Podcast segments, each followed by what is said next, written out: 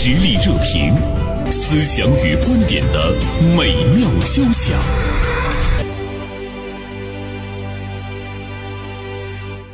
升学规划名师张雪峰，他在这个社交平台上吐槽了一件事儿，说他还六十万的房贷利息呢是五十七万，在网上呢是引来了叫骂声一片，因为大家呢开始对，呃，目前在我们的生活中的这个房贷利息呢，呃，来进行痛斥啊，并且也诟病，就觉得这个房贷利息太可怕了。嗯，后来呢，事情又反转了。嗯，他说呢，呃，没有搞清楚具体的情况，呃，给各位带来的影响呢，深表这个歉意。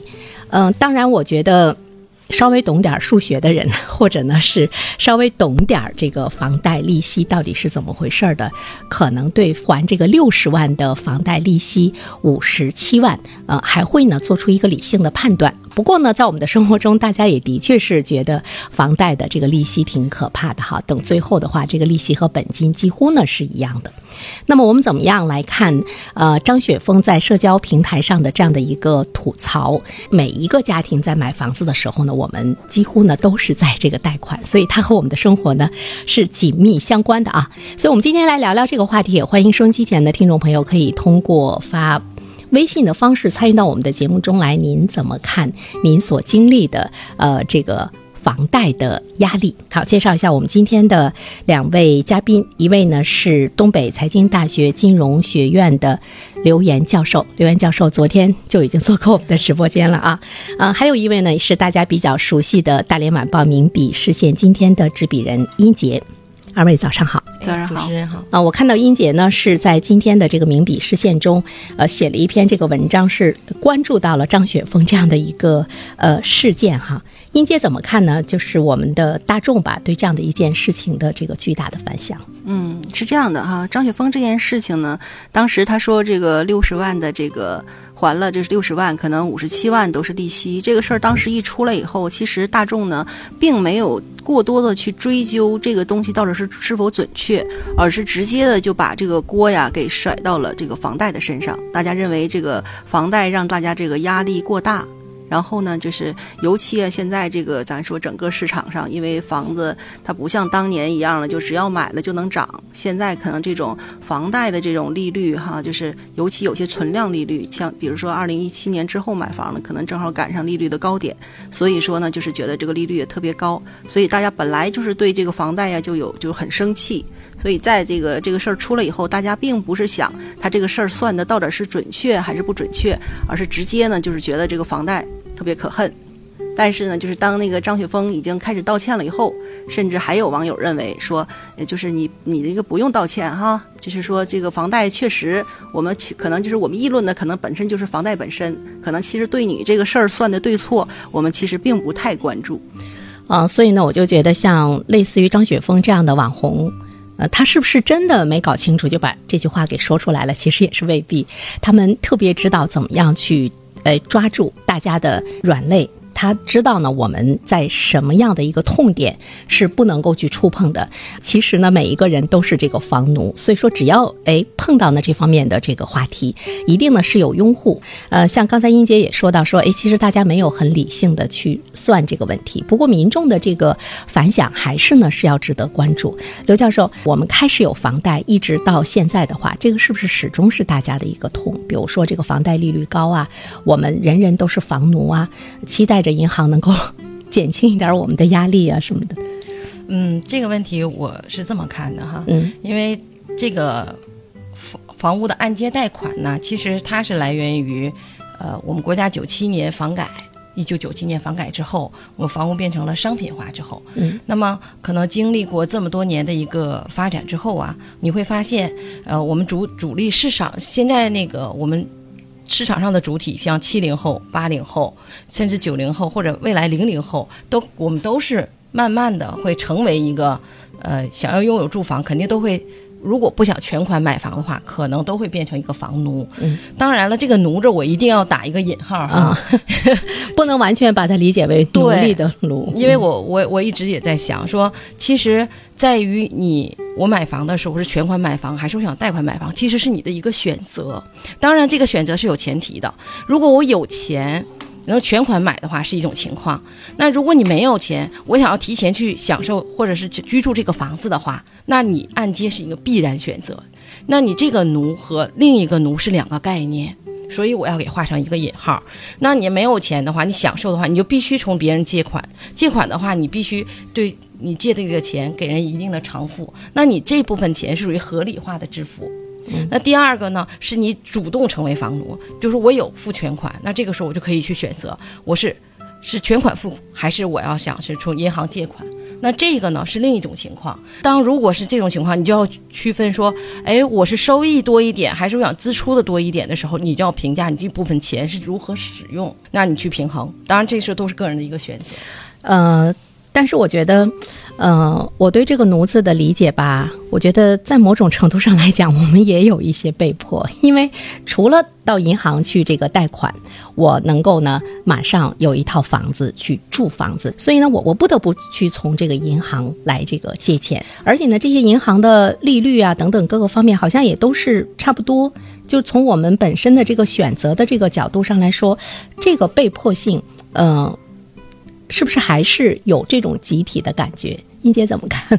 嗯，对啊，就是说，这个房价，我想就是可能对于我们很多人来说，他如果说我们就像买那个很普通的一些消费品大件来讲，那他可能我们就不会说他对我们的压力很大。但是这个房子，它毕竟还是一个很大很大的一个商品。可能我记得我在。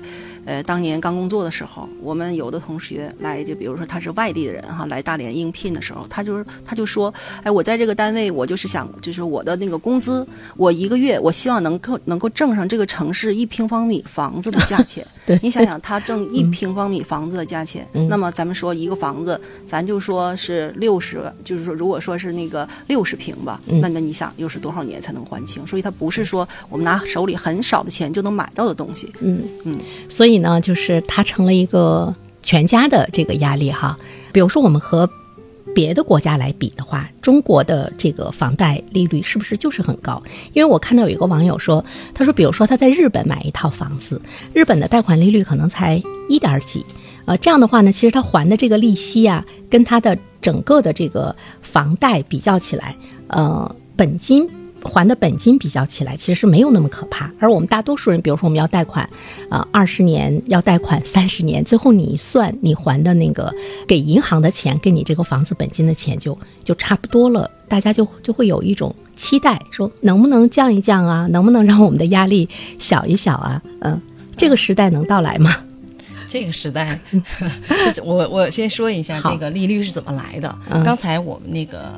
英杰，英杰也说了是那个 LPR 的一个定价方式哈。其实以前在没有实行 L LPR 之前呢，我们是人民银行定的基准利率，然后各家银行根据你借款人的资信给进行上下调整。嗯，那从 LPR 那个出台之后啊，其实有十八家报价行，然后呢，呃，每个月的二十号对这个利率出这个。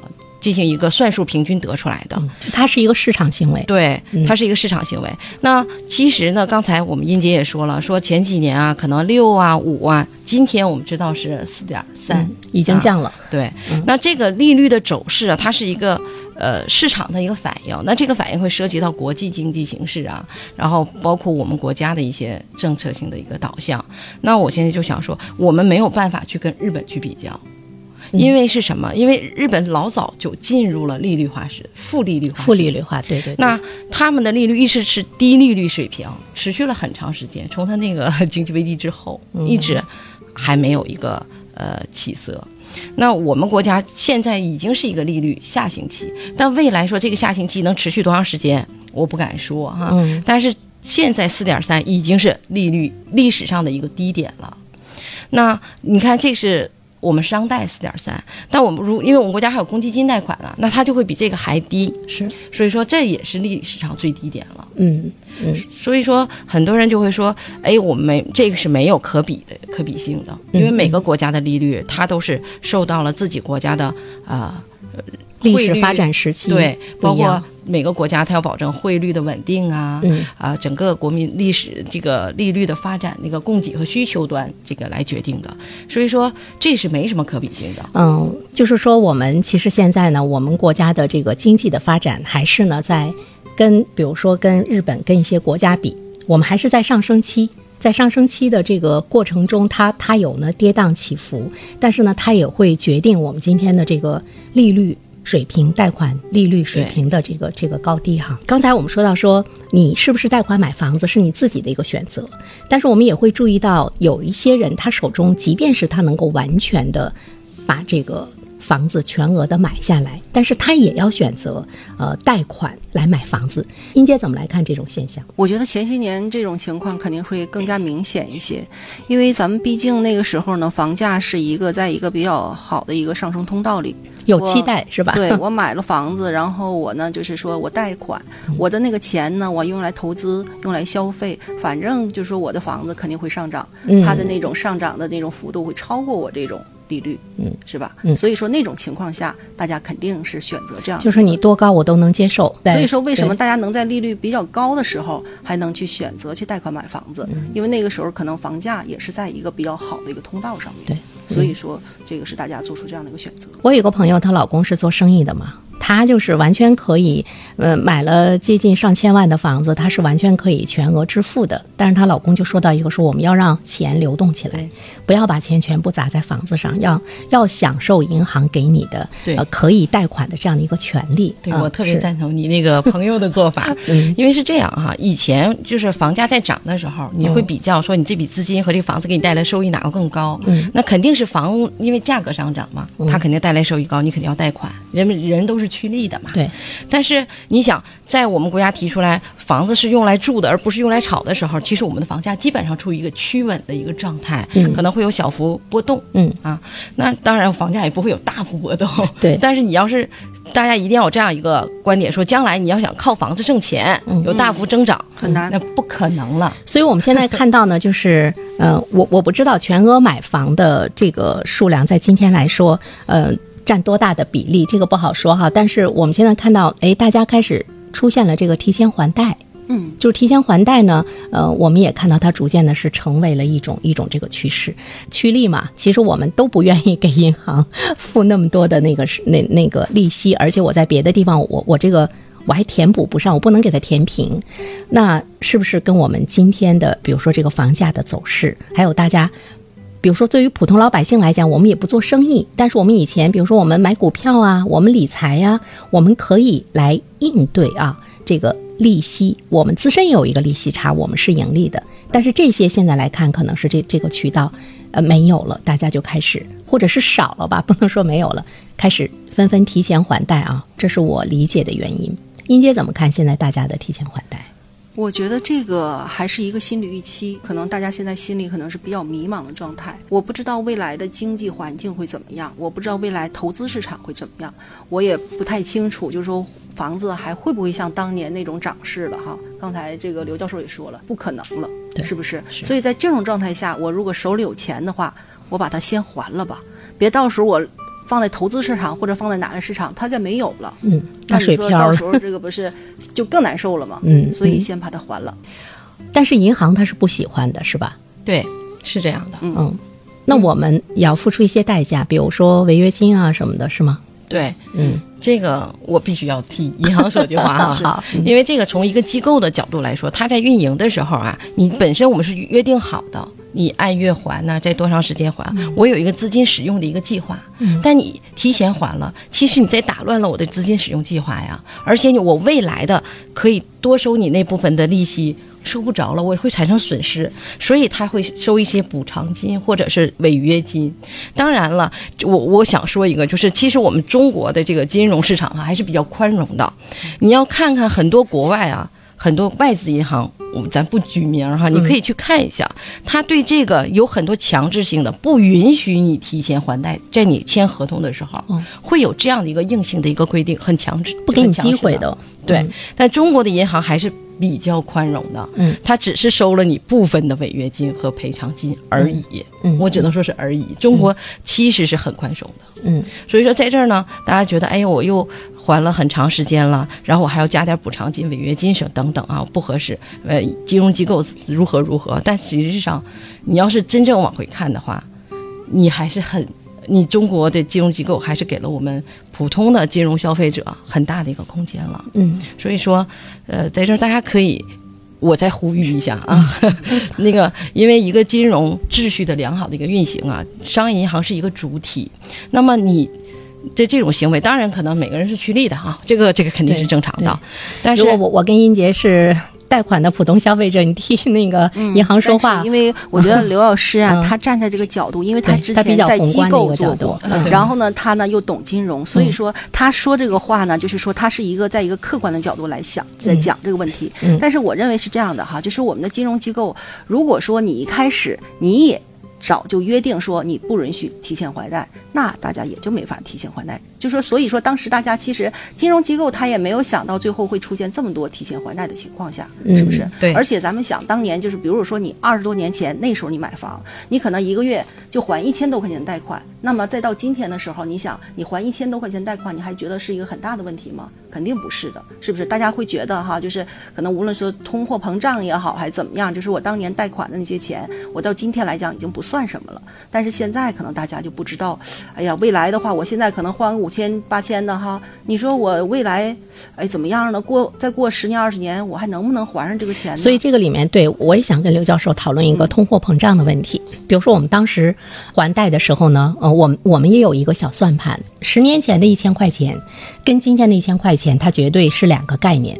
对呃，因为有通货膨胀嘛，我就会想到呢，这个呃，我们的这个货币价值的缩水，所以说呢，我贷款二十年，贷款三十年，我觉得哎还是合适的。就考虑到这个通货膨胀的话，这个账还是可算的。但是在未来来讲，这个通货膨胀的这个这个趋势，呃，这么说哈，因为我们那个欧文飞雪啊，嗯。就是说我们的名义利率嗯，减去通胀率等于实际利率，对，那这个是一个不变的，是我们经金融学和经济学上已经认、嗯认可认定的哈，这么多年。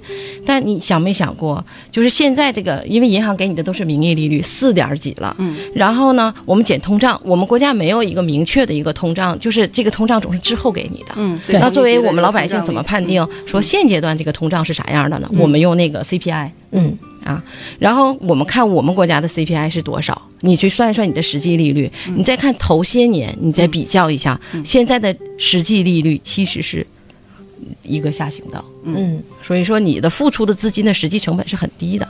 是然后，呃，我再跟大家，我提示一下大家，大家自己去判断哈。嗯嗯可能呃，去年年末的时候，十二月份，因为我们在给做培训的时候，我也搂过这个数哈。我发现全球的各个国家的通胀率，你发现它在多少？那我经济是一个整体嘛，嗯我们不可能独善其身，不可能闭关锁国不跟人接触，对吧？对对对所以说，你看他们的通胀率是非常非常高的，嗯我们国家是控制在一个合理的范围内，嗯，但是你想未来会是什么样的？大家可以去判断哈。但是这个东西它是一个控制，而且你说这个 CPI 它的计算到底儿合不合理？它不包括房子，就是基本的消费。对呀对，或者是官方的这个 CPI 和我们实际感受的，是不是又又是一样？对，因为我们有，我昨天说了，我们有保民生嘛，我们会把基本的那个生活的那个物价控制的非常好。对，是是，嗯、但是呢，就是我们贷款买房子似乎已经是达到了一个共识。嗯，那么与其我们去这个诟病，比如说房贷的这个呃利率比较高啊等等各个方面，其实我觉得对我们老百姓本身来讲，我们是不是也要有一个哎怎么样更好的来用自身的这个资金，让它在更多的渠道。或者国家也创造更多的机会，让我们的钱在其他的渠道能够升值增值。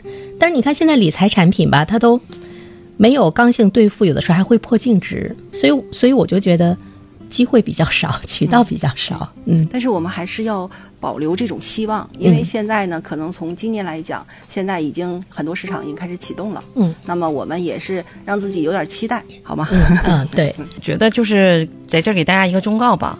第一个呢，我是觉得跟昨天的观点是一样的，我是一个乐观主义者，而且我是对未来有期望的。嗯这是第一个。第二个呢，大家在进行家庭资产配置的时候，嗯一定要注意几点。嗯第一点呢，就是我们不能像以前一样光看盈利性。啊，我们一定要记住，什么盈利和风险是并存的。这个风险，大家因为资管新规出台之后，去为什么说去年破净那么多？因为二零二二年是资管新规正式落地的第一年，哦所以说它会有一个市场的一个波动和适应。风险这个弦一定要永记心中，嗯而且一定要在收益之上。第二个就是我想说的，就是流动性。你在进行资产配置的时候，流动性是非常重要的。你有很多东西在那儿放着很值钱，但是你需要用钱的时候我用不了，解决不了你的燃眉之急，这是非常重要的。所以房子你全额投进去的话，你再给它变现的难度就会是特别大。而让你贷款买房的话，让你手中有了更多的流动资金，性但是你怎么样把这个钱给它用起来？我们说这个流动性，很多人会忽略掉，嗯所以在这儿我想跟大家说，这个流动性是也是非常非常重要的。对，一旦需要有点什么事儿哈，一旦出点什么事情需要用钱的时候，没有钱怎么办？是对，这个是每个家庭都会面临这个问题，嗯，所以还是有点风险意识。我觉得刘教授这个观点是很对的。所以说我每次我出去培训，我都会这么强调给别人做。嗯所以这阵儿这个地方，我想跟大家强调一下，就是这三手中要有钱，对家里有余粮，心中不慌嘛。对。对对对，前不久我看那个俞敏洪也是，他怎么度过了那个就是那个难关，就是因为他把上亿的资金放在那儿闲置，他的很多董事会的成员都特别的不满意，但是他说一旦遇到问题，我们可以去应对，所以他后来在新东方进入一个低谷的时候，他可以去给员工发工资，可以去应对，可以让他站立起来。其实这个给我也一个启示，我就觉得我们普通老百姓过日子的时候，其实这个也是我们要谨记的。嗯，好，再一次感谢二位嘉宾做客直播间，我们有机会再聊。